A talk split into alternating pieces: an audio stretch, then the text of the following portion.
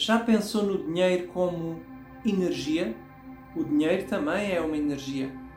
O dinheiro é uma energia que, quando utilizado em harmonia e equilíbrio, gera prosperidade.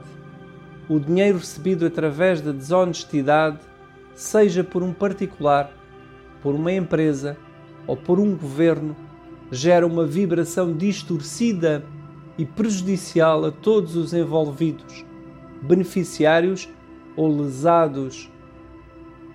Quando aprendemos a olhar para o dinheiro como uma energia, passamos a honrar e a dignificar o seu uso.